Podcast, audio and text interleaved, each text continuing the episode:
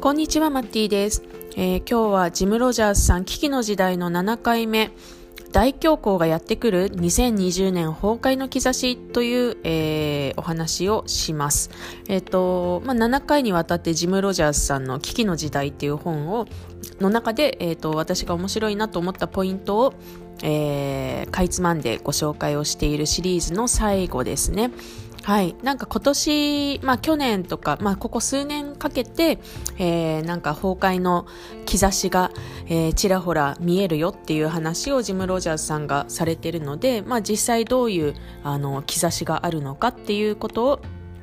えー、お話ししていきます。で、まあ、大前提として、えっ、ー、と、リーマンショック後の12年間は世界中で株価が上昇し続けていると。で、歴史的にも10年とか12年とか株価が上がり続けるのは極めて異例なので、えー、まあ、あまりにも長期にわたって上がったら、やがて下がるのは必然なんだよねっていう、まあ、それは株式市場っていうのはそういうものだよねっていう話を、えー、ジムさんはされてます。で、同時に、あのー世界中で負債が増えていると。それは国もそうだし、個人もそうで、え、ー、と、かなり、あの、借金が増えている。まあ、低金利がずっと続いていて、借りやすい状態が、あの、あったっていうこともあって、借金が増えていて、で、借金が多すぎるときはいつも、あの、社会に深刻な問題が潜んでいるものなんだっていうふうに、えー、歴史を見てきているジムさんが言っています。で、え、ー、と、危機が一旦起きると市場は弱気になって、まあ、つまりみんなが、あの、株を手放したりとかするので、えー、ガクッと、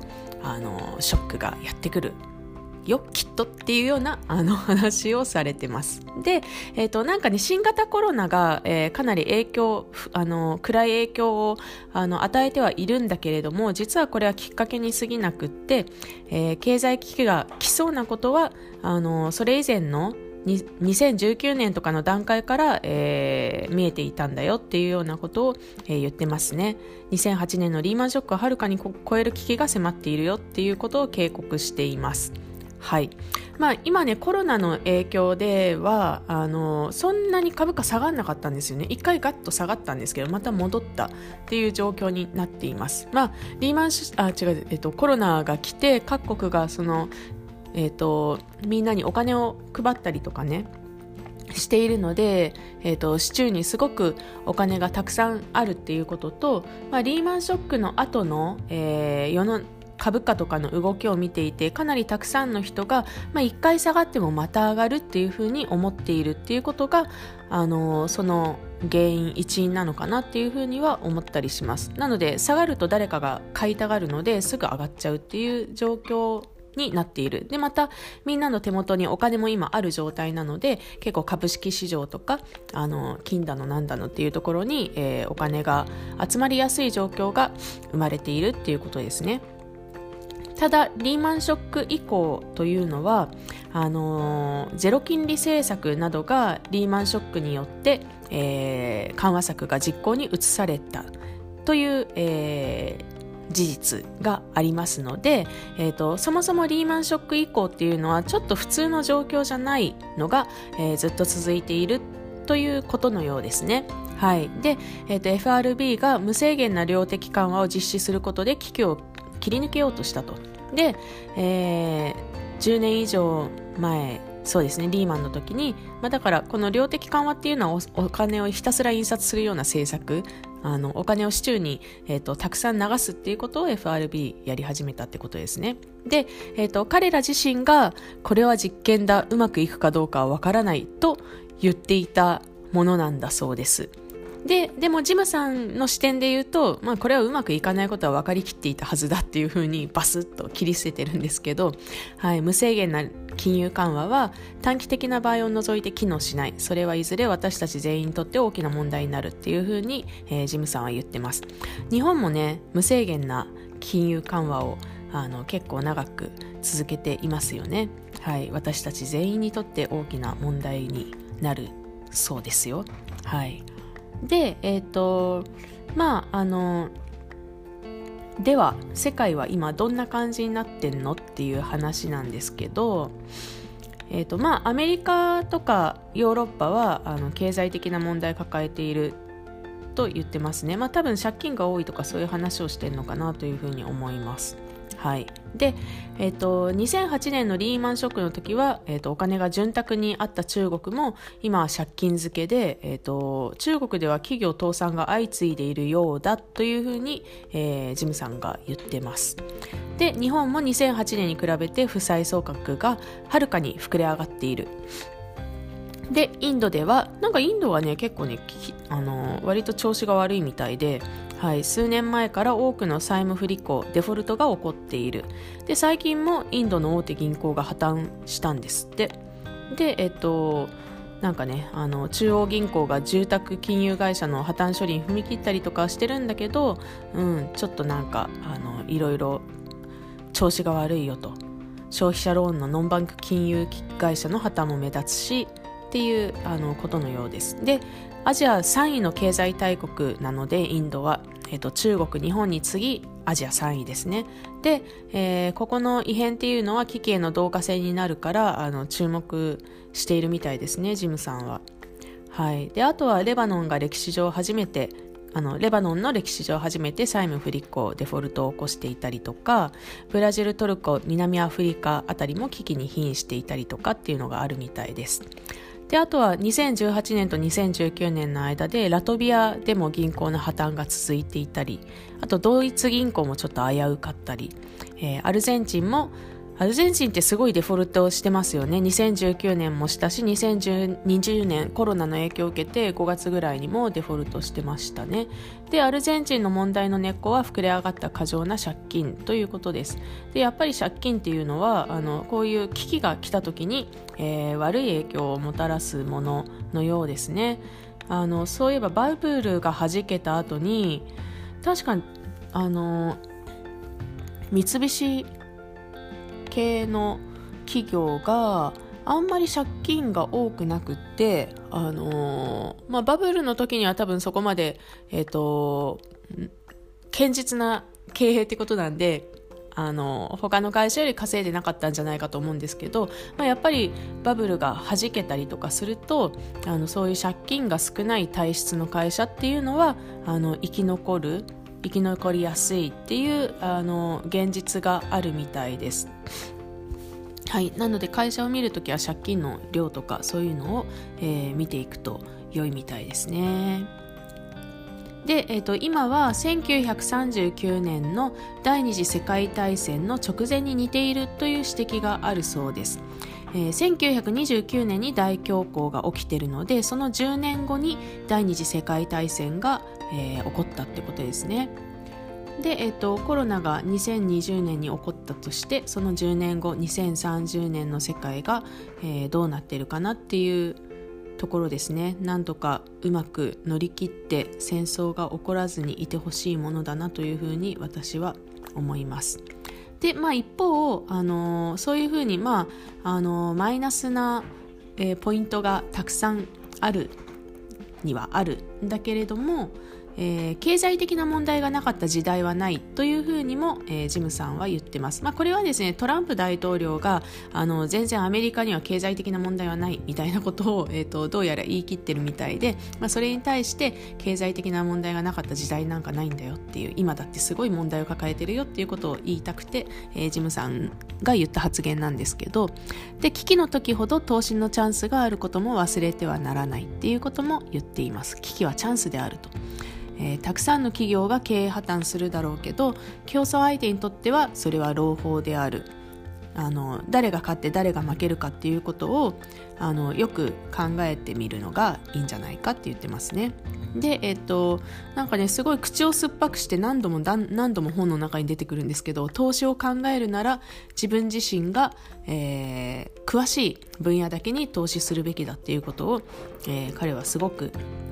言ってますね。まあ、これはですね、あの個別株とかそういう個別の投資に関する話として、えー、自分がよく知ってる分野に投資しろっていうことが出てきます。あのインデックスの、えーと、積み立て投資みたいなそのあんまり詳しくない人がやるんだったら、えーと、そっちのインデックスドルコスト平均法がいいんじゃないみたいな話を同時にしてるので、まあ、個別株とかそのドルコスト平均法っていうのはそんなに大きくものすごく儲けるみたいな感じというよりはあのコツコツコツコツ、えーと、運用して、えーと、お金に無理なく働いてもらって増やしていきましょうねっていう感じの温度感のものなので、えー、もしそれを超えて稼ぎたいみたいなことを考えるのであればちゃんと自分自身が詳しい分野勉強している分野というところにあの投資するべきだっていう話をしてますね。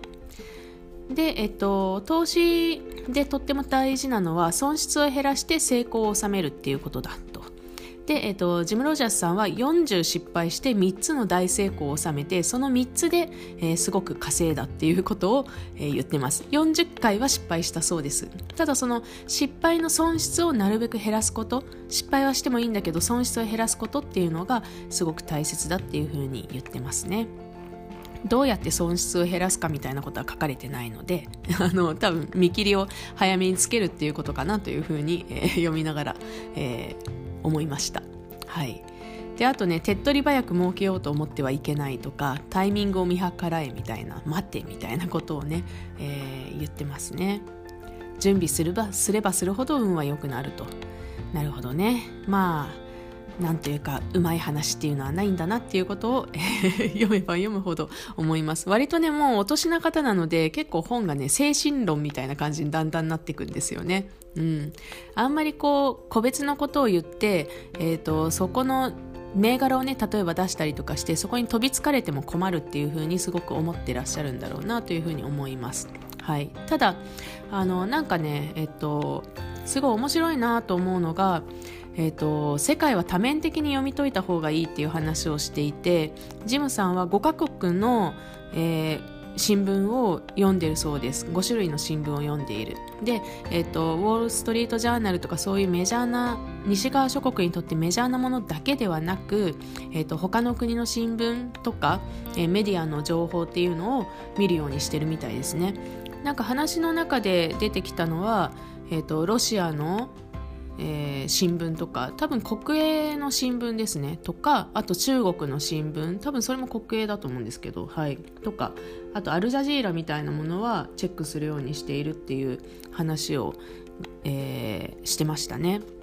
なのでいろんな地域の、えー、新聞を読んで、えーとどうしてもあの歴史っていうのはあの、まあ、新聞も同じなんですけど片方の国の人の目線だけで書かれたものが多いと。でそれを片方だけを読んでもあの世界で何ができているかっていうことを理解することはできないっていうふうにジムさん言ってるんですね。で5カ国の新聞を読むことで、えーと、こっちはこういうふうに言っていてあっちはこういうふうに言っていてということはこういうことが起きてるのかな？みたいな感じで自分であの頭の中で世界というものを再構築してそこであの起きていることを自分なりにの目線で把握してということはここに穴場がありそうだみたいなことを、えー、探して投資をしているっていうことのようなんですよね。うん、なんかあのすごいなと思いますね。うんえー、ちょっとトライしてみたいなというふうには思うものの今5カ国の英語の新聞を読むだけのちょっとうん自信がないですね私は あのどこか、えー、余裕ができたらというよりも私がもう少しあの英語に慣れてきたら、えー、手を広げるべきことかなという感じがするのでまずは、えー、英語の記事をちゃんと毎日読むみたいなところから私は始めないとなっていうふうに、え、思います。はい、あとですね、えーと、以降はあの自分のためのあのメモとして、えー、言うんですけどあの書かれていた話を、えーと、メモとして、えー、お伝えします。なんかねあのいい投資家になるためにはバランスシートを読もうっていう話をされています、まあ、結局あのインデックスファンドに投資するのであれば別にそういうのいらないんですけど個別株をやろうとした時にその割安な株を見つけてそれを拾っていくみたいなこととかをやろうとした時にバランスシートって読めないとダメなんだなっていうふうに、えーまあ、財務諸表とか読めないとダメなんだなっていうふうには、えー、私も思っていて、えーと、今後まあ、どっかで余裕ができたらそういう勉強もしていきたいなっていうふうに思ってるんですけど、まあ、その時に参考になりそうな話をジムさんがされているので今の私にはあの正確なところは理解できないんですが、えっと、ちょっとここのところメモとして、えー、お伝えしておきます。で健全な会社かどうかっていうのはバランスシートを見ると一番よくわかるそうです。で、えーと、例えば前の年に借金がなかったのに今年になって急に借金が増えているみたいなことはバランスシートを見ると分かるとで、えーと、そこで何かが起きているなって分かったら詳細に調べていくっていうあの必要が出てくるっていうことでまず最初にバランスシートを見てあの全体の状況を読み解いていくのがいいよっていうような話をされてます。で、えっと、アニュアルリポートには財務諸表の注記がある。で、この注記にこそ気をつけるべきだっていう話を、えー、またされてます。多くの人はその注記というもの、あの、注、但し書き、注意書きみたいなものですね。それは気にも留めないんだけど、実はそこに書かれている情報は、投資に役立つヒントで満ちているのだそうです。で、えっと、貸借対照表と中期の内容を理解できれば会社の実像がデータから見えてくるというお話をされてます。で、えっと、損益計算書を、えー、見るときは5年、10年、15年分を用意することが大事で、えー、企業がどのように変化しているのかっていうのを、えっと、そこから理解することができるっていうふうにも、えー、おっしゃってます。だから、この本物の投資家というのがいかに、えっと、リサーチをしているかっていうことが、えっと、ここの、まあ本当に短い、えー、文章なんですけどそこの中になんかめっちゃ詰まってたなっていうふうに思います。私もあのもし少し時間ができてそういう勉強するタイミングが来たら、えー、もう一回この、えー、ボイスメモを 聞き直して、えー、改めて勉強していこうかなというふうに思ったので、え最後に、えちょっと付け加えさせていただきました。ということで、え長々7回に分けて紹介したジム・ロジャースさんの危機の時代です。えっ、と、聞き書きの本なので、あの、まあ、本当にジム・ロジャースさんが今感じていることとかっていうのを、あのもう縦横無尽に語られている本で、えーと、私のこの7回の話では全然全ては紹介しきれていませんのであのもしご興味ある方は手に取って読んでみてください。まああの割とねそういう、まあ、ご本人も言ってますけど危機が来るタイミングっていうのをあの読むのは自分はうまいんだよっていうタイプの方なのでまあ割と,、えーとネガティブなことをえー、いっぱいおっしゃってます。で、まあ、それが当たるのか当たらないのかいつ来るのかみたいなことは、えーとまあ、あの基本的には誰にもわからないことではあるとは思うんですが傾向として、えー、こういうものがあるんだよっていうことは、えー、知っておくとすごく良いと思います。なぜならば、えーと、そういうね、えーあのマイナスなこと何が起こるかっていうことを知って、えー、先を見通して準備をしておくっていうことがすごく大事だと思いますので実際に危機的な状況が強行世界恐慌みたいなものが来た時に自分がどういうふうに振る舞うのかっていうことを決めておくとあの危機が来た時にあの恐れずに済みますし落ち着いて行動ができると思うので、えー、それを考える一つの手助けとして読んでみていただけたらいいかなというふうに思いましたはい今日はちょっと長くなっちゃったんですが、えー、最後まで聞いてくださってありがとうございます。